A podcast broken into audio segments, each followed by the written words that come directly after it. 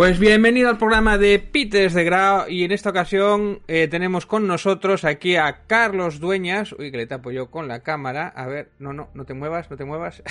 si te mueves, me pongo, me escondo yo para aquí para abajo. Aquí estamos. No te preocupes. Bueno, Carlos Dueña, es un placer tenerte. Bueno, para la gente que lo conozca o que no lo conozca, pues el director de, sobre todo, de Todo nos da igual, ese podcast que ha roto un poco el paradigma de los programas de misterio, ¿no? Que ha cambiado un poco la fórmula o la ha actualizado. Y después también, bueno, pues director de cine y hoy viene a presentarnos pues su nueva novela, que le veremos ahí de fondo, El despertar. ¿Qué tal, Carlos? Al despertar. Al despertar. Al despertar. ¿Qué tal, Carlos? Al despertar. Bueno, aquí encantado, encantado de estar contigo, por favor, David. Y, y, ya sabes que, que, bueno, que yo cada semana os disfruto o sufro, depende, porque sois bastante cañeros. Tú y Gerald juntos, vaya dos, os habéis juntado. Em, pero la verdad es, y también, y también te sigo en tu canal, por cierto, de Peter Secret. Ah, Debe ser el único casi. Lo que, ¿eh? lo que, pasa es que no, es que a ver, a ver, por ejemplo, a mí el tema, que tú ya me, ya me conoces, que yo, a ver, a mí el tema series no me interesa. Mm, lo tengo, vamos, o sea, el médico me dijo que me las ha prohibido, vamos, prohibido series y videojuegos, nada que te enganche. Eso es que soy fácil de, engancharme. Eso, eh, no, es que sea bueno, es malo. O sea. Em, y luego los cómics tampoco, a ver, me gustan, pero tampoco. Pero luego hablas de cosas también que, sobre todo cuando sacas esta especie de spin-offs, ¿no? De, clave en tu programa. Sí. También los veo. Sí, sí. Bueno, eh, yo como hablo un poco de todo también en mi canal, pues bueno, en principio pues está bien, oye, algo aciertas a veces y no, no siempre le gusta a todos, claro, obviamente. Bueno, primero háblame un poquito de esta novela, Al despertar, háblame un poquito porque mm, de sobre qué va o lo que se puede contar y todo esto, porque es un poco como un... Tiene una pinta, si voy a poner la portada para que la vea la, la gente. Aquí lo tenemos. Aquí lo tenemos, que es como de terror o de misterio. ¿cómo, ¿Qué puedes contarme aquí? Yo veo aquí la, sinopsis. La sinapsis. Bueno, es una, te cuento, es una historia eh, muy humana, pues como toda película de terror, mm, tiene un trasfondo dramático, un trasfondo eh, muy humano de, pues, poco de, gente de segundas oportunidades, de gente que está dormida en, vida. Em, si hemos de llevarla al terreno del misterio, te podría decir que mm, abarca dos, grandes iconos, ¿no? dos grandes temas clásicos del mundo del misterio, que una es la hipnosis y otra la reencarnación. Entonces, eh, pero, pero ni hago un tratado metafísico de la reencarnación, sinceramente me importa muy poco eso. La utilizo como herramienta para, para jugar con el espectador, de alguna forma, ¿no? Y perdón, yo, te hablo de espectador como si fuese una película ya. Pero bueno, con el lector, disculpa. es que ya es la manía. La manía. Con el lector, exacto. Es, una historia muy bonita. Em, que bueno, te puedo contar un poco la, sinopsis. Em, que en, 1908, en un pueblecito cerca de Gerona, hay una, mm, una matanza, en una, una, especie de pedanía que luego se convirtió en un pueblo con el tiempo. Existe real ese sitio, se llama Bas Hoy en día es eh, San Esteban de Envás y el Sostales de Envás, todos unidos, pero hace 120 años eran como casas sueltas, ¿no? Y, ahí ocurre una matanza, que es como empieza la, historia, una, acción. Em, aparentemente nada que ver con cómo transcurre la historia, cómo empieza, digamos, la, eso es una especie de, de, prólogo a lo James Bond, ¿no? O sea, es una ah. secuencia, es una, secuencia, a ver, una, un capítulo impactante de entrada que te, un poco te acongoja. y... típico capítulo inicial para enganchar, para atrapar ya al, lector directamente. Totalmente, es eso. O sea, es, un capítulo inicial muy gore, muy viernes 13, te diría que incluso. Y, pero, luego tiene todo, luego tiene todo el sentido eh, del mundo, toda la lógica y luego está todo hilvanado con lo que transcurre después, evidentemente, que es la historia principal. El 70% de esta historia transcurre en Buenos Aires, en la actualidad, y, vemos a unos personajes, sobre todo, pues eso, un, un, escritor, ¿no? Una especie de, de influencer en los 80, que cuando no había un, no, existía YouTube, ¿no? Una especie de, de escritor de autoayuda en los 80 y que ya está un poquito pues olvidado, eh, vive una vida pues un poco, estaba en un momento aburrido en su vida, apático, eh, sin ninguna ilusión prácticamente y empieza el día que va a presentar un nuevo libro que bueno un editor le intenta un poco mm, volver ¿no? Al, a, sus, a sus viejas glorias y, y, bueno pues a partir de aquí empieza la acción en la que él eh, va a presentar un, libro tiene bueno muy poco éxito por no decir nada y aparece una mujer misteriosa en su vida y esa mujer misteriosa que es otra protagonista de la historia, se llama Norma, em, pues tiene un problema gordo, ¿no? Em, un problema gordo consigo mismo para empezar, porque tiene, tiene bastantes problemas personales, eh, digamos, de enganchada a ciertos vicios, eh, y es una madre un poquito complicada. Y tiene un hijo pequeño, que tiene un hijo mayor y un hijo pequeño, que está sufriendo unos episodios de, bueno, Supuestamente que todos los niños hemos pasado. Pues amigos imaginarios, lo que pasa es que él ya, más que amigo, es una familia imaginaria, ¿no? Que juega con ella, les, persiguen, mm, se asusta, cada vez son más agresivos, cada vez son, son episodios cada vez más terroríficos, ¿no? Y todo esto nos lleva a que, a que poco a poco, porque íbamos cabalgando entre los dos tiempos, no como con la herramienta típica del flashback, ¿no? Mm, sino, pues, a ver, a ti que te gusta el cine, eh, por ejemplo, es una, te puede hacer un símil, por ejemplo, con la película Las Horas de Stephen Daldry, ¿te acuerdas, no? Que, que, bueno, que son tres historias diferentes, no tienen nada que ver, personajes diferentes, épocas diferentes, pero todos están unidos por un nexo que es Virginia Woolf, ¿no? Hmm. todas les une el mismo nexo. No son flashbacks, ¿no? Eh, y es como una especie de tres afluentes que van a parar al mismo río, ¿no? O al mismo mar. Eso es un poco parecido en la que dos historias, dos tiempos que paralelamente se, cuentan en paralelo, no tienen nada que ver a priori, pero tú vas a ir uniendo las piezas de este puzzle para eh, bueno, para llegar a un desenlace que evidentemente no os puedo contar. obviamente, no, bastante has contado. Me, ha recordado un poco, no sé por qué, a Stephen King, el típico escritor que no sé qué, no sé si también tiene mucha influencia de ese tipo de, además como es de terror y todo esto. Totalmente, vamos, o sea, ¿quién no tiene influencia de Stephen King, no? Como dijo Steven Spielberg, ¿no? Si robas, roba a los buenos, a no los grandes, a los malos, A los grandes. Evidentemente, ¿no? Por supuesto que, que, tengo mucha influencia de Stephen King. Eh, es una especie ¿Cómo te diría? A ver, si tuviésemos que escoger una de sus obras, em, pues un poco como que no se parece en nada, en nada, absolutamente en nada, pero si vamos a escoger un ejemplo, te diría el, del Dreamcatcher, ¿no? El cazador de sueños, ¿no? Em, es una historia que te mezcla lo fantástico, lo increíble, em, lo gore a veces, el terror, con algo tan bonito como, como cinco amigos, ¿no? Una historia de amistad, ¿no? a fin de cuentas te cuenta la historia de, unidas por un, un niño mm, un poco especial ¿no? que conocieron en su, infancia y les marcó para siempre. Si he, de coger una historia, un paralelismo, te cogería esta. Aquí va. Bueno, It, por ejemplo, también, que te cuenta como dos historias, aunque son los mismos personajes, también tiene un poco ese rollo, ¿no? Sí, bueno, eh, a ver, yo, yo sinceramente, si, si tú me dijeras, eh, Mm, a ver, ¿en qué película te estás inspirado? Yo no, yo no me he inspirado en ninguna. ¿De cuáles he, digamos, em, he bebido en estructuras, en conceptos? Te podría decir incluso Ghost, mm, em, hasta Cocodrilo Dandy, hasta las aventuras de Priscila también. Todo eso mezclado en una historia. Eh, hasta el año pasado en Men ¿no? De Alan Resners también.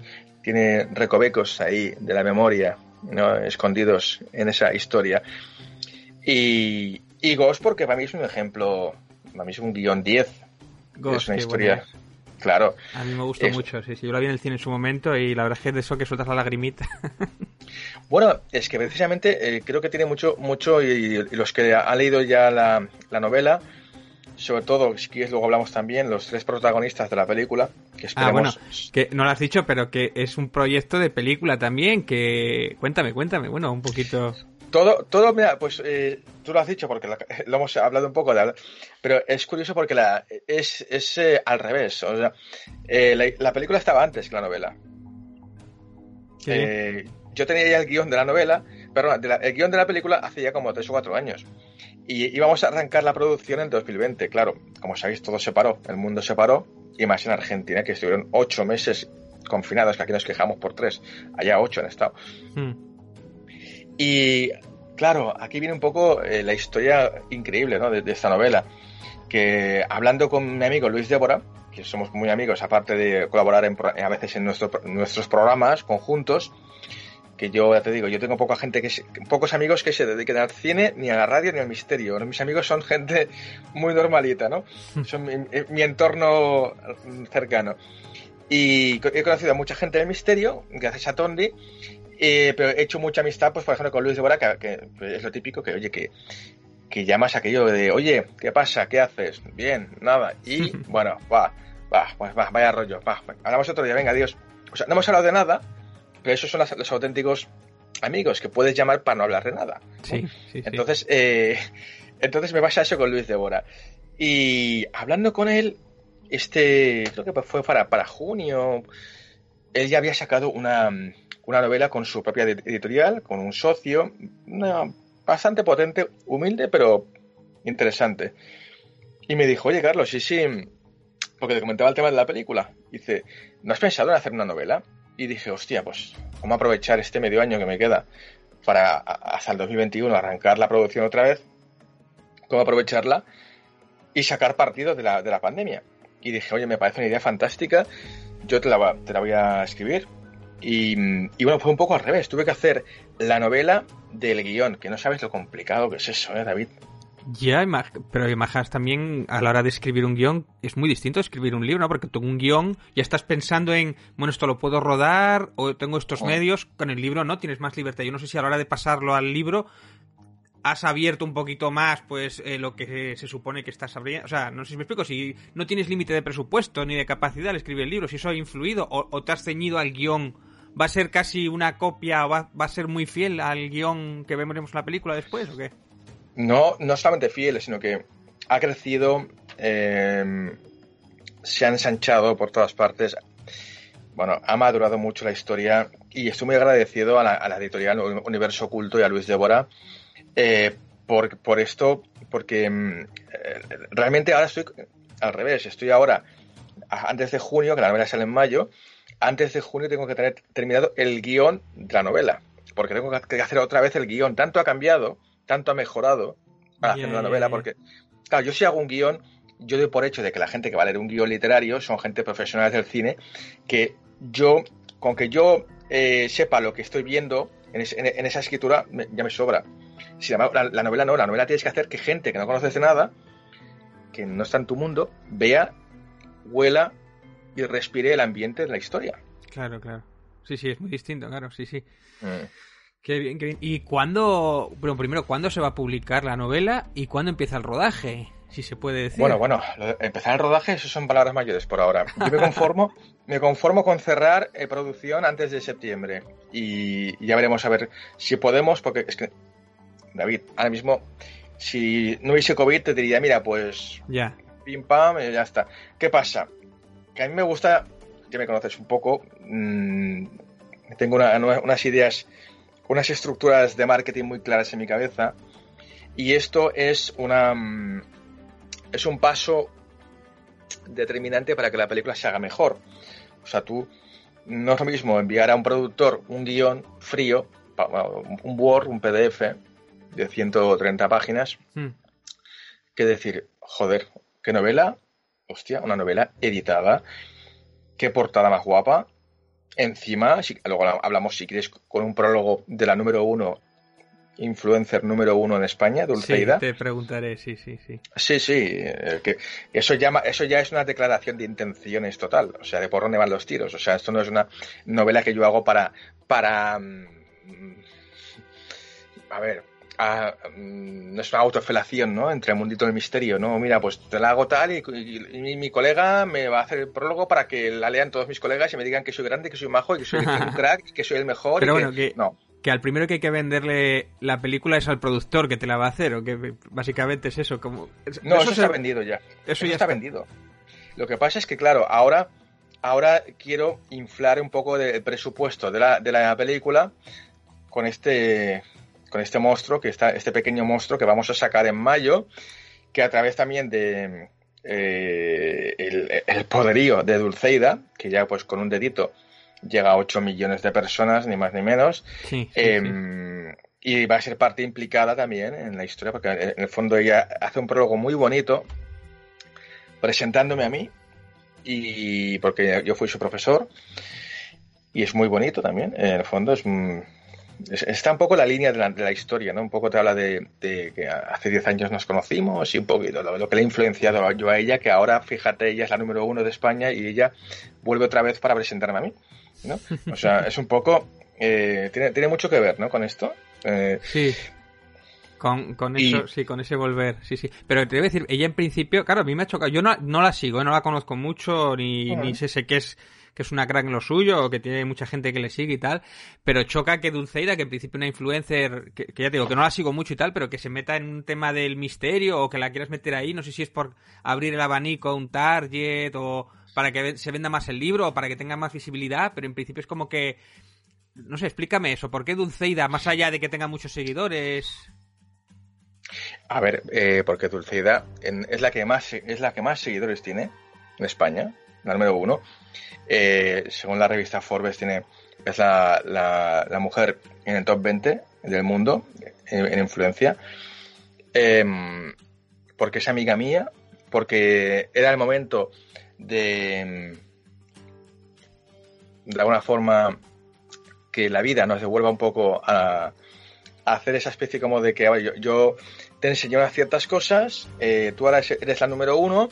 De hecho, también ahora he colaborado yo para un programa de Antena 3 que sale de aquí tres semanas, que eso tampoco lo he contado, no, no lo he contado, no lo he contado a, a, nadie. O sea, sabes, en Antena 3 Premium hacen el por qué, pongamos que hablo de, ¿no? que hacen, han hecho de Julio Iglesias, de Penélope ah, Sí, sí, lo he visto. He visto alguno así suelto, de, alguno que me interesaba, sí que lo he visto, sí, sí. Sabina, exacto. el nivel pues de Sabina, de hecho, y, y a uno más de que hicieron, sí. Pues hacen uno cada semana y a veces duran dos o tres capítulos, a veces uno, y han hecho uno de Dulceida, eh, que saldrá, saldrá en, nada, en tres o cuatro semanas y hay una parte bastante importante que estoy yo ahí también hablando, hablando de cómo de cuando, bueno, porque ella, ella, ella ha querido que fuera yo como el profesor que más le marcó que saliese en ese programa hablando de ella. Ah, qué bueno. y, y, esto, a ver, eh, yo no hago una, una, novela, esto no es una novela de misterio, esto es, esto es un, una, yo, me, yo me he inventado una historia, no tiene nada que ver con el misterio esto. O sea, nada que ver con el misterio. O sea, una cosa es que, que de hecho mis programas tampoco tienen que, ver nada con el misterio, casi. O sea, el, el 80% son cosas que me invento yo y que le doy la vuelta. si, ves, si te metes ahora en mi página de Facebook en Todo Nos Da Igual, verás que en Semana Santa hago un programa que se llama Sangre de Cristo, que hablo, hablo del vino. Y de ahí te hago un programa de misterio. Entonces, a ver, es que yo, yo soy un fanático del misterio, pero yo no me considero una persona es que yo, fíjate, yo, yo solamente voy a programas de radio a hablar de cine. Nunca, te, nunca me verás en una tertulia hablando de chemtrails o, o no sé, o Anunnakis. Nunca me verás hablando de eso. A no ser que alguien, algún amigo, como a veces Geraldine, me enreda para una tertulia hablando de algún tema eh, mistérico. Pero yo solamente voy a hablar de cine, que es lo único que yo creo que sé un poquito. O sea, entonces, que este dulce idea para mí es un pelotazo brutal, hablando claro aparte que para mí es un orgullo, un honor. Eh, por favor. Oye, ¿hará algún camillo en la película o tendrá un papelín por ahí o eso no se sabe o qué? Esto no se puede decir aún. habrá muchas sorpresas, sí, habrá muchas sorpresas en la, película que, que, ya te digo, tengo una suerte. Eh, escribí la novela pensando en tres actores, dos, un actor y dos actrices, Y ya están los tres eh, attached, como se diría en IMDB. Sí, sí. ¿Argentinos o qué? Claro que sí. Eh, que son Daniel Arauz, bueno, Argentina, sí, claro, es Corrobés, Daniel Arauz, vamos, em, que es, eh, bueno, ahora mismo es el top. Eh, lleva siete semanas en número uno en taquilla con el, con la, noche más larga, que hace de un violador en serie, que, bueno, que es un caso real, Marcelo Sajen, que ya le, hice yo una entrevista a Antón hace, hace ya como tres o cuatro meses sobre esto.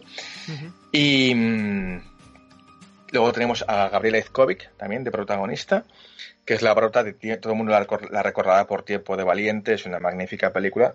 Y mm, la otra protagonista es Rita Cortese, que participa en un capítulo de, bueno, la película maravillosa también de, Damian Schifron, ¿no? Relatos Salvajes, que estuvo en los Oscars nominado. y, y, bueno, la verdad es un, lujazo contar con este trío protagonista. Y ya te digo, y se roda un 70% en Buenos es como la novela, está ambientada, un 70% transcurre en Buenos Aires y un 30% en ese pueblecito de Gerona, donde iremos poco a poco desvelando qué pasó, qué, por qué hubo aquella matanza, qué tiene que ver esa matanza, esos personajes con la... Con lo de... Con estos de Buenos Aires, vamos. Oye, ¿qué te voy a decir? Ya que dices que hay mucha parte que hay allí a la hora de escribir la localización, o sea, que hablen la parte con el... Bueno, quiero decir el acento argentino, con, con los palabras típicas argentinas y todo eso, y eso me parece a mí, yo me volvería loco con ello, no sé qué tal se te dio eso, o tenías alguna facilidad o algo, te, ¿cómo ¿sabes a lo que me refiero? Para, para, vos no sabéis. Eh, sí. No, no, no he aprendido hasta hablar yo, en, eh, me he argentinizado, ¿no? sí, sí. me ha abducido Carlos Gardel, ¿sabes? No, en serio. Pero ¿y lo de estoy hecho pelota y todo esto? No, a ver, no a ver, tengo la suerte de que. Fíjate que Rita Cortés, una de las frotas, me dijo: Dice, ¿tú, has, estado viviendo en Buenos Aires, ¿no? Dijo, yo nunca he pisado Buenos Aires. Es más, y esto es un secreto, yo la he ambientado en Argentina por un motivo. Un motivo que si ya ahora me vas a colgar y nunca más, me vas a bloquear, ¿eh? Ah, bueno, sí. La he ambientado en Buenos Aires porque me encanta comer carne. Ah, qué bien. Qué bien. O sea, digo, a ver, es que la película había que ambientarla lejos para que viese una, una vuelta, porque al final los tres protagonistas viajan a, esa casa, en la actualidad, para descubrir algo que pasó con un cuerpo que nunca se encontró. Fíjate si te cuento cosas.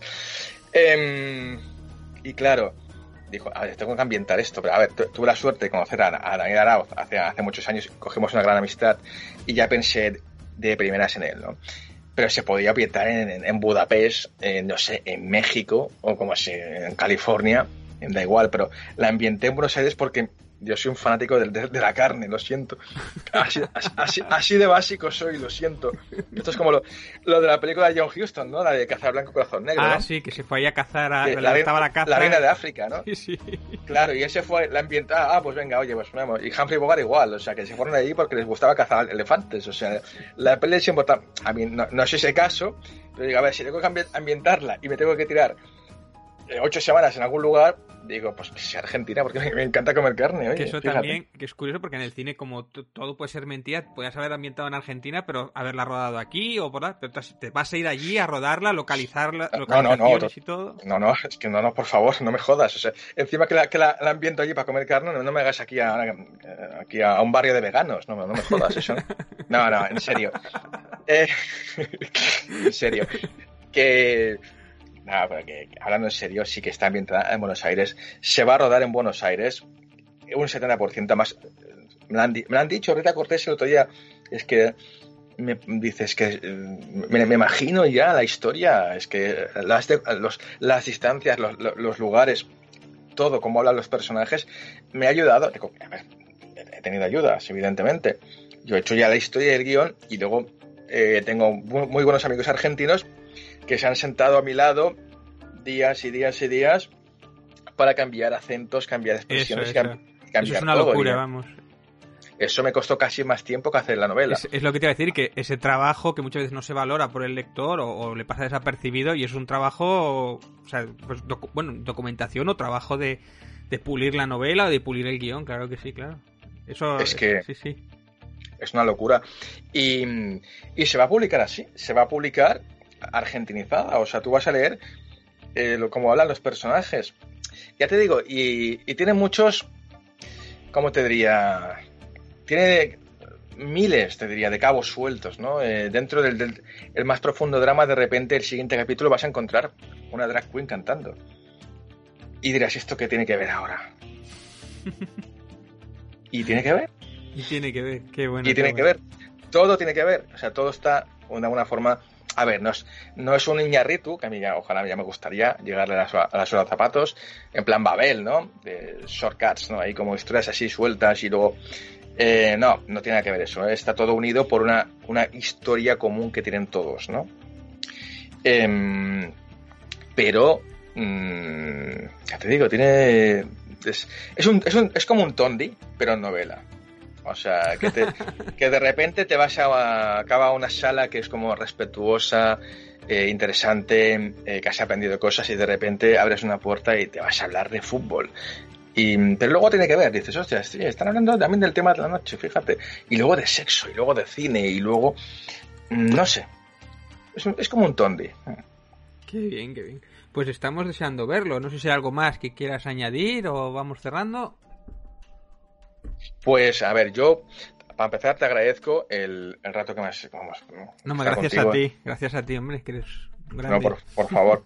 y, nada, simplemente, em, además ya yo aviso, mm, no voy a, prodigarme mucho por programas de misterio porque eh, no es el... O sea, yo encantado, dirá, si me llama un amigo, pues sí tendré que ir, ¿no? pero yo no voy a picar a ninguna puerta de ningún programa de misterio porque no es una novela que, es un tratado sobre una parte del, misterio. Es más, y te, lo, voy a decir ya para cerrar, hmm. tengo cinco o seis personas que me han ayudado, me han asesorado, que me van a, me van a bloquear cuando lo lean. ¿Y eso? porque he hecho todo lo contrario que me han aconsejado. lo siento, digo, no, no, es que yo necesito unas herramientas para, avanzar la historia, entonces me parece muy bien esto, me parece bien saberlo, pero para, o sea, luego, para yo decidir si lo salto o no. Otra cosa es haberme equivocado, no, no, no me he equivocado, eso está todo puesto así a, adrede. Y los que, me han, los que me han aconsejado se van a tirar los pelos. A ver, no creo que no. O sea que... Creo que me bloqueen o sea, que te saltas algunas normas no escritas o, medio más o menos escritas del género, que más o menos vienes a decir. Que cambias las normas o cambias las reglas. No, no, del, género no. Me, salto todas las normas de lo que es eh, un tratado para, una persona experta en hipnosis, por ejemplo.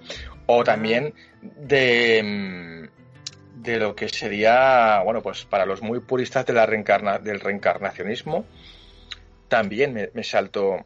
Que fíjate, te voy a decir, el primer, ¿sabes quién fue la primera persona que me asesoró en esta novela? Que pues compartimos unos cuantos correos electrónicos. Pues no sé, ¿quién sería Gerald? Te vas a quedar... No, no, no, no, que va, te vas a quedar a cuadros, porque esto, esto más nunca lo he contado. Mira, pero como va a estar en la, está en la novela, novela, es el, psicólogo de la Universidad de, Virginia, Jim B. Tucker. ¿Quién es? Es, el psicólogo que em, de alguna forma, dio a conocer el caso de Cameron Macaulay, el niño de la isla de Barra. Un niño, un caso, un caso muy, muy famoso de niño que, sufrió un episodio de conexión con una vida pasada. Ah, de, eso he leído algún caso y hay algunos cosas interesantes y, y peculiares, sí, sí. Más, más de uno, o sea, no es un solo caso, sí, sí. Hay muchos casos. Y lo que pasa es que yo con lo de la hipnosis siempre he tenido muchos problemas, sobre todo últimamente que se ha desprestigiado un poco, sobre todo en el caso OVNI. En el, caso de inducir el, que hipnotiza, si lo hace mal, eso lo hablábamos con Carballal en el programa de, de Clave 45, cuando el hipnotizador lo hace mal y le induce él el caso ovni, ¿no? O la nave espacial y le mete él los recuerdos falsos y se quedan en el cerebro de él como si fueran verdaderos. Claro que eso, en, el caso de tu libro, de tu película, como estamos hablando de ficción, tú juegas con las herramientas que te interesan, ¿no? Pero sí que la hipnosis es como... Por eso no vale como prueba en un juicio, por ejemplo. No, para nada, pero, pero sí que existen casos de... Que no, que no sé, yo, yo es que no es que esté defendiendo nada. De ya, ya, ya yo he usado dos herramientas que me parecen muy interesantes para, poner en el, tablero de la historia un juego. Aquí vamos a jugar a esto y tenemos unas normas. Entonces, si, si entras en el juego, te vas a pasar pirata. O sea, es súper emocionante, divertida, te o sea, conmovedora. Y, no es que lo diga yo, es que todos los que la han leído están como, como motos, o sea, con la historia. Y, y, lo ves y ya ves una película, porque está tengo el defecto este de escribir muy visual, muy hay mucho diálogo también. y, y, eso, pero vamos, que no tiene nada que ver con el misterio, ni con la reencarnación, ni con la hipnosis. ¿No me has dicho la fecha cuando sale el libro o no tiene fecha todavía? Pues es una fecha, vamos a intentar sacarlo un poco antes, pero bueno, como fecha un poco icónica, eh, yo me hacía ilusión sacarla el 25 de mayo, que es el día que se, que se estrenó Star Wars, claro, el Día Internacional de Star Wars. El 25 de mayo, imagino que en todas las plataformas y en todas las librerías. Se va a, y sí, se va a presentar en, bueno, en grandes almacenes también y se va a presentar eh, seguramente en Madrid la primera vez y iremos también a, a otros sitios que, no, que nos dejen, ¿no? También depende un poco de, te digo, depende un poco de... Cómo esté el tema, sí. De cómo esté este Dios que tenemos ahora encima, ¿no? Este que nos está castigando, el COVID.